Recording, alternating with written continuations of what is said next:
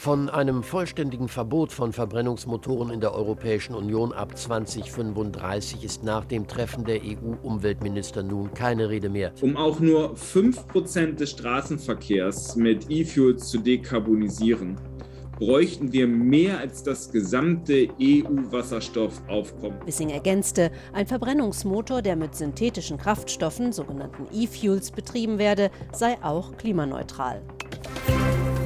News Junkies. Verstehen, was uns bewegt. Ein Podcast von RBB24 Inforadio mit Franziska Hoppen und Hendrik Schröder an diesem Mittwoch, dem 29. Juni. Wenn Wirtschaftsminister Habeck jubelt, das sei ein fettes Ausrufezeichen für den Klimaschutz in Europa. Wenn Umweltministerin Steffi Lemke dazu zwei Emojis twittert. Wenn der Vizepräsident der EU-Kommission von einem guten Tag im Kampf gegen den Klimawandel schreibt, ja, dann muss ja was Besonderes passiert sein. 16 Stunden lang haben die Umweltminister und Ministerinnen der EU zusammengesessen und über die Zukunft der Mobilität in Europa debattiert und sich am Ende tatsächlich auf einen Kompromiss geeinigt. Ab 2035 sollen Neuwagen nur noch emissionsfrei fahren dürfen. So kann man es, glaube ich, auf einen Satz zusammenbringen. Allerdings emissionsfrei heißt nun nicht, dass es keine Verbrennermotoren äh, mehr geben wird. Nicht zuletzt auf Drängen der FDP sollen auch nach äh, 2035 ausdrücklich noch sogenannte E-Fuels erlaubt erlaubt bleiben. Was das bedeutet, dieser Kompromiss der Umweltminister in Europa, warum den alle dermaßen feiern und was es mit diesen E-Fuels auf sich hat und ob wir die wirklich brauchen, um all das geht's heute bei den News Junkies. Dann schauen wir zuerst mal drauf, worauf sich eigentlich geeinigt wurde. Also Ganz einfach war es ja offenbar nicht, wenn die Umweltminister und Ministerinnen da 16 Stunden lang die Köpfe zusammenstecken mussten, bis sie endlich was verkünden konnten. Worum ging's? Mhm, also ganz konkret nochmal zusammengefasst, ab 2035 sollen Neuwagen nur noch klimaneutral fahren dürfen und das EU-weit. Also das bedeutet, neu verkaufte Autos dürfen dann kein CO2 mehr ausstoßen. Und da denkt man ja erstmal, ja klar, das sind dann ja sowieso alles E-Autos, Elektro. Aber nee, so ist es nicht, denn es wurde ausdrücklich die Tür offen gehalten für CO2. CO2-neutrale Kraftstoffe, also sogenannte E-Fuels, die dann auch weiter in Verbrennermotoren ähm, äh, angewandt werden könnten. Was das genau ist, diese E-Fuels und was die bringen, darüber reden wir dann nachher noch. Das ist ganz interessant eigentlich. Hm. Und das Stichwort ist ja Technologieneutralität. Also, dass man den Herstellern nicht vorschreiben will, wie man die Ziele erreicht. Hauptsache, sie werden erreicht.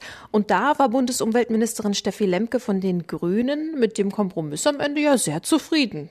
Wir vertreten die gemeinsame Linie der Regierung, die auf der einen Seite eine starke CO2-Reduktion für den Verkehrsbereich unterstützen möchte und auf der anderen Seite Technologieoffenheit gewährleisten will. Und außerdem hatte sich die Runde auf einen etwa 60 Milliarden schweren Klimasozialfonds geeinigt.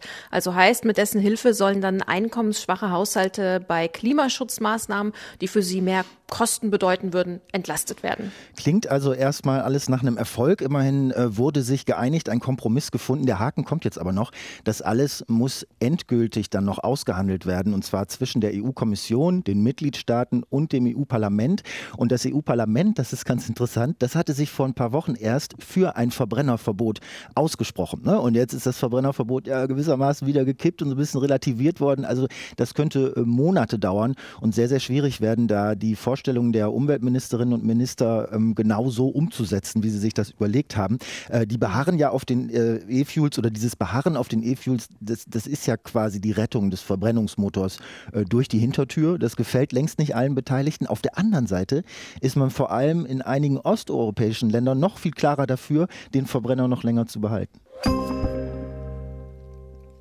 Lass uns mal ein, zwei Tage zurückgehen und anschauen, wie die Bundesregierung überhaupt zu einer gemeinsamen Haltung gekommen ist. Also FDP mhm. und Grüne sind ja, was das alles angeht, so Energie und Mobilität der Zukunft sehr weit auseinander und es war im Vorfeld ein sehr zähes Ringen. Also die grüne Bundesumweltministerin Steffi Lemke, die hatte im März noch recht selbstbewusst eigentlich verkündet, die Bundesregierung steht hinter dem Plan der EU-Kommission für das Verbrennerverbot stimmte aber anscheinend nur so halb, denn die FDP hat sich dann doch noch quergestellt und in den letzten Wochen und Monaten musste dann eben die Ampelkoalition einen Kompromiss finden, sodass sie einerseits dem EU-Plan zustimmen und aber andererseits es der FDP gerecht machen können.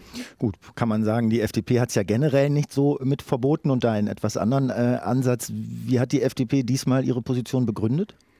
Sie hat auf den Koalitionsvertrag verwiesen. Da heißt es nämlich einerseits, und ich zitiere, Schritt für Schritt beenden wir das fossile Zeitalter, auch indem wir die Technologie des Verbrennungsmotors hinter uns lassen. Also eigentlich ein klares Argument für das Verbot der Verbrenner. Mhm. Im Vertrag steht aber auch noch, und hierauf beruft sich jetzt die FDP, Außerhalb des bestehenden Systems der Flottengrenzwerte setzen wir uns dafür ein, dass nachweisbar nur mit E-Fuels betankbare Fahrzeuge neu zugelassen werden können. Das war ein Satz, auf den damals die FDP bestanden hatte. Wieder so eine kleine Hintertür. Also bedeutet für mich, wenn ich das höre, Autos, für die diese sogenannten Flottengrenzwerte nicht gelten. Also das sind ja Grenzwerte, die festlegen, wie viel CO2 dann ein neuer äh, Pkw rauspusten darf. Also so genau. im, im, Mittel aller Fahrzeuge, die so ein Hersteller rausbringt. Also die dürfen in Zukunft laut Koalition auch mit E-Fuels betankt werden. Also Trecker zum Beispiel oder Feuerwehrfahrzeuge oder so. Da gibt es ja Ausnahmen dafür. Ja, also so haben die Grünen das auch interpretiert. Nur die FDP sagt jetzt aber, eigentlich meinten wir das anders. Wir meinten das schon so, dass dann auch Pkw mit E-Fuels getankt werden können. Mhm. Okay.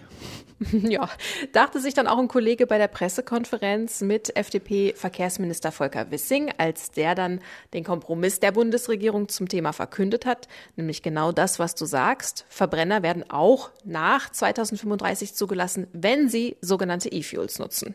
Herr Jahn, bitte von der ARD. Wie konnten Sie denn die Grünen überzeugen, dazu äh, zuzustimmen, dass jetzt auch Pkw außerhalb der Flottengrenzen äh, zugelassen werden könnten mit Verbrennungsmotor, mit E-Fuels? Da das, waren die Grünen ja dagegen eigentlich.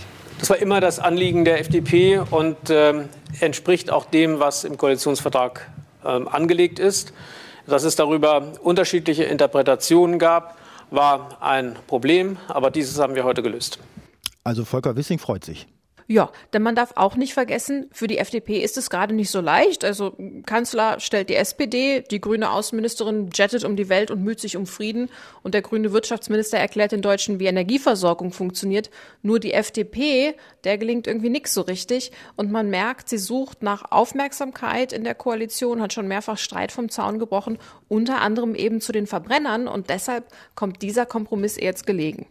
Okay, also nach der Logik äh, können ganz im Sinne des FDP-haften Freiheitsgedankens äh, schicke Sportwagen dann auch in Zukunft noch mit 250 Sachen über die Autobahn knattern, nur halt mit E-Fuels oder eben als E-Auto. Und du musst mir jetzt nochmal genau erklären, was eigentlich E-Fuels sind, denn ich bin in Berlin eigentlich nur mit den Öffis unterwegs und diese Debatte ist deshalb so ein bisschen an mir vorbeigegangen. Ehrlich gesagt hatte ich bis heute früh von den E-Fuels äh, auch immer nur mal so am Rande mitbekommen, äh, aber mir das heute den Tag über mal wirklich ein bisschen genauer angeguckt. Also, E-Fuels funktionieren so. Man gewinnt aus Wasser per Elektrolyse Wasserstoff. Dieser Wasserstoff wird dann mit Kohlendioxid, also CO2, verbunden. Und daraus kann man dann synthetisches Benzin oder auch Diesel oder auch Gas machen. Und die Idee ist jetzt, wenn man den nötigen Strom für diese Elektrolyse da aus regenerativen Energien gewinnt und das CO2 entweder aus der Atmosphäre fischt oder aus Industrieabfällen gewinnt, dann ne, verbrennt der Sprit quasi klimaneutral. Also es ist immer noch ein Verbrennungsmotor, aber durch diesen Herstellungsprozess gewissermaßen klimaneutral. Aber was ich mich dann frage, können normale Verbrennermotoren das auch einfach tanken oder müssten die dafür dann wieder neue Motoren entwickeln? Wie funktioniert das? Na, man kann die E-Fuels wohl so zusammenbauen, dass sie quasi jetzt schon eigentlich von den meisten äh, Verbrennern genutzt werden ähm, könnten. Also würde bedeuten, dass man schon produzierte Autos mit E-Fuels noch länger äh, fahren könnte, wenn es herkömmlichen Sprit vielleicht irgendwann nicht mehr oder immer weniger gibt. Und äh, man könnte den neuen Sprit wohl auch über die bestehenden Tankstellen verkaufen. Also man müsste dafür jetzt auch keine neue Infrastruktur bauen. Okay, also es klingt ja eigentlich für Leute, die jetzt in Regionen wohnen, wo es wenig Ladesäulen gibt, ziemlich gut, oder? Also wenn man sich jetzt kein neueres, teures Auto leisten kann, sondern eben eher ältere Gebrauchte fährt, dann kann man ja weiter seinen Verbrenner fahren, aber trotzdem CO2-neutral. Also klingt doch eigentlich ganz genial. Klingt erstmal genial, aber das Problem ist die Effizienz. Also die Herstellung von E-Fuels ist wahnsinnig energieintensiv. Man kann das äh, an dem sogenannten Wirkungsgrad sehen. Also der beschreibt, wie viel der insgesamt verbrauchten Energie kommt dann wirklich bei den Rädern und auf der Straße an. Und E-Fuels haben einen Wirkungsgrad von 10 bis 15 Prozent. Alle andere Energie wird gar nicht für die Fortbewegung benutzt, sondern für die Herstellung dann eben, äh, dann eben dieses Spritz. Und wenn man das vergleicht mit den E-Autos, die haben einen Wirkungsgrad von 80 bis 90 Prozent. Prozent.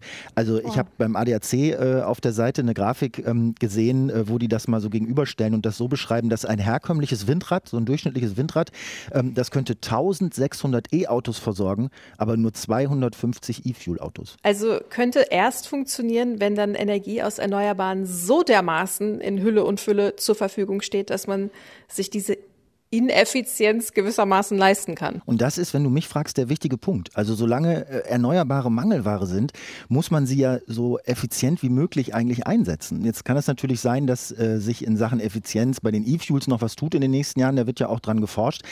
Aber wenn man sich anschaut, dass die allermeisten Autohersteller eh vorhaben, ihre komplette äh, Flotte auf Elektromobilität umzustellen, ist natürlich schon die Frage, warum jetzt noch auf so eine Technologie setzen, die vielleicht gar mhm. nicht effizient genug sein wird und auch nicht effizient genug gemacht äh, werden wird. Also EU-Kommissionsvize Franz Timmermans, der sagte auch Technologiefreiheit, ne, das war ja das große Stichwort, so lasst die Konzerne selber das entscheiden, wie sie diese Ziele erreichen, die wir ihnen vorgeben. Diese Technologiefreiheit können wir gerne machen, aber am Ende wird es eh auf E-Mobilität hinauslaufen. So it's up to them if they think they can do that. But uh, Lassen Sie mich unterstreichen, so Timmermans, dass die überwältigende Mehrheit der Autohersteller nicht nur in Europa, sondern auf der ganzen Welt sich längst für die Elektromobilität entschieden hat. Das ist also nicht meine Sache, da irgendwem irgendetwas vorzuschreiben. In diesem Sinne sind wir neutral. Was wir aber wollen, sind null CO2-Emissionen bei Autos.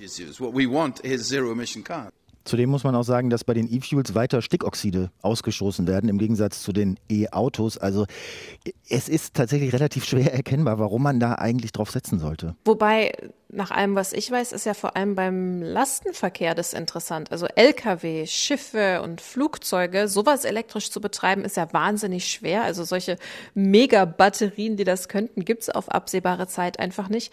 Da könnten E-Fuels ja dann schon eine Alternative sein. Aber für Pkw, das ist nach allem, was ich gelesen habe, äh, ist Porsche da einer der wenigen Hersteller, der wohl strategisch da zumindest ein bisschen drauf setzt und sich auch mhm. gerade am Bau äh, von so einem Werk in Chile äh, beteiligt, äh, das wasserstoffbasierten Sprit äh, herstellen soll dann. Aber ich meine, auch Porsche baut ja mittlerweile E-Modelle, die offenbar vom Markt gut angenommen werden. Ich, ich finde es schwierig zu begreifen, was das äh, für Pkw noch soll.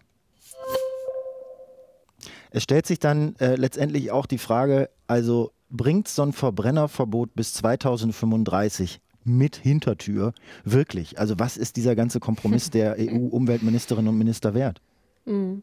Also Stand jetzt wären Verbrenner ja nur als Neuwagen verboten. Heißt, alle alten Benziner und Dieselautos auf der Straße, die könnten ja weiterfahren, bis sie dann irgendwann eines natürlichen Todes durch Altern sterben.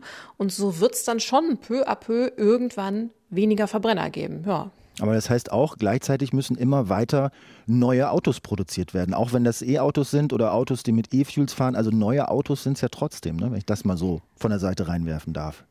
Klar, schwere, fette Karossen, müssen wir nicht drüber reden, die meistens ja auch nicht mehr als ein oder zwei Menschen da durch die Gegend gurken. Das ist ja ein Argument, das wir immer wieder hören. Vielleicht wäre es effektiver, statt eins zu eins die Autos zu ersetzen und an unserem Komfort weiter festzuhalten, also Stichwort knatternder Sportwagen, dass wir grundsätzlich die Mobilität noch radikaler überdenken und unseren Hang zum Individualverkehr. Also vielleicht liegt der Schlüssel im radikaleren Ausbau der Fahrgemeinschaften und des ÖPNV eher als in noch und nöcher mehr Autos.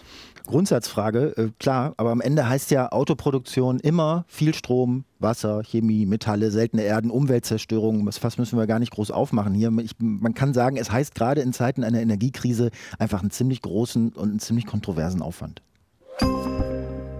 Also wir warten gespannt ab, wie sich EU-Parlament, EU-Kommission und die Mitgliedsländer äh, da verhalten, ja, und wie das Ganze diskutiert wird in den, in den kommenden Monaten. Es ist äh, Ergebnis offen. Meine Einschätzung wäre ehrlich gesagt, dass E-Fuel, nach dem, was du gesagt hast, sich jetzt eher nicht durchsetzen wird für Pkw. Nicht zuletzt, weil die Hersteller langfristig auch ganz andere E-Auto-Strategien haben. Und vielleicht auch, das wäre ja auch mal eine Überlegung, ne, weil E-Fuels eh zu teuer werden würden, wenn sie so viel Energie kosten. Also da gibt es auch verschiedene Schätzungen, die gehen irgendwo von 2,50 bis 5 Euro aus oder so. Also wenn der Liter am Ende 4 Euro kostet, dann äh, will das auch keiner tanken. Und das waren die News Junkies für heute. Wir sind gespannt auf eure Meinung zum Thema. Schreibt sie uns gerne an newsjunkies.rbb24inforadio.de. Tschüss und ciao sagen Franziska Hoppen und Hendrik Schröder. Bis morgen. Tschüss. News Junkies. Verstehen, was uns bewegt. Ein Podcast von RBB24 Inforadio. Wir lieben das Warum.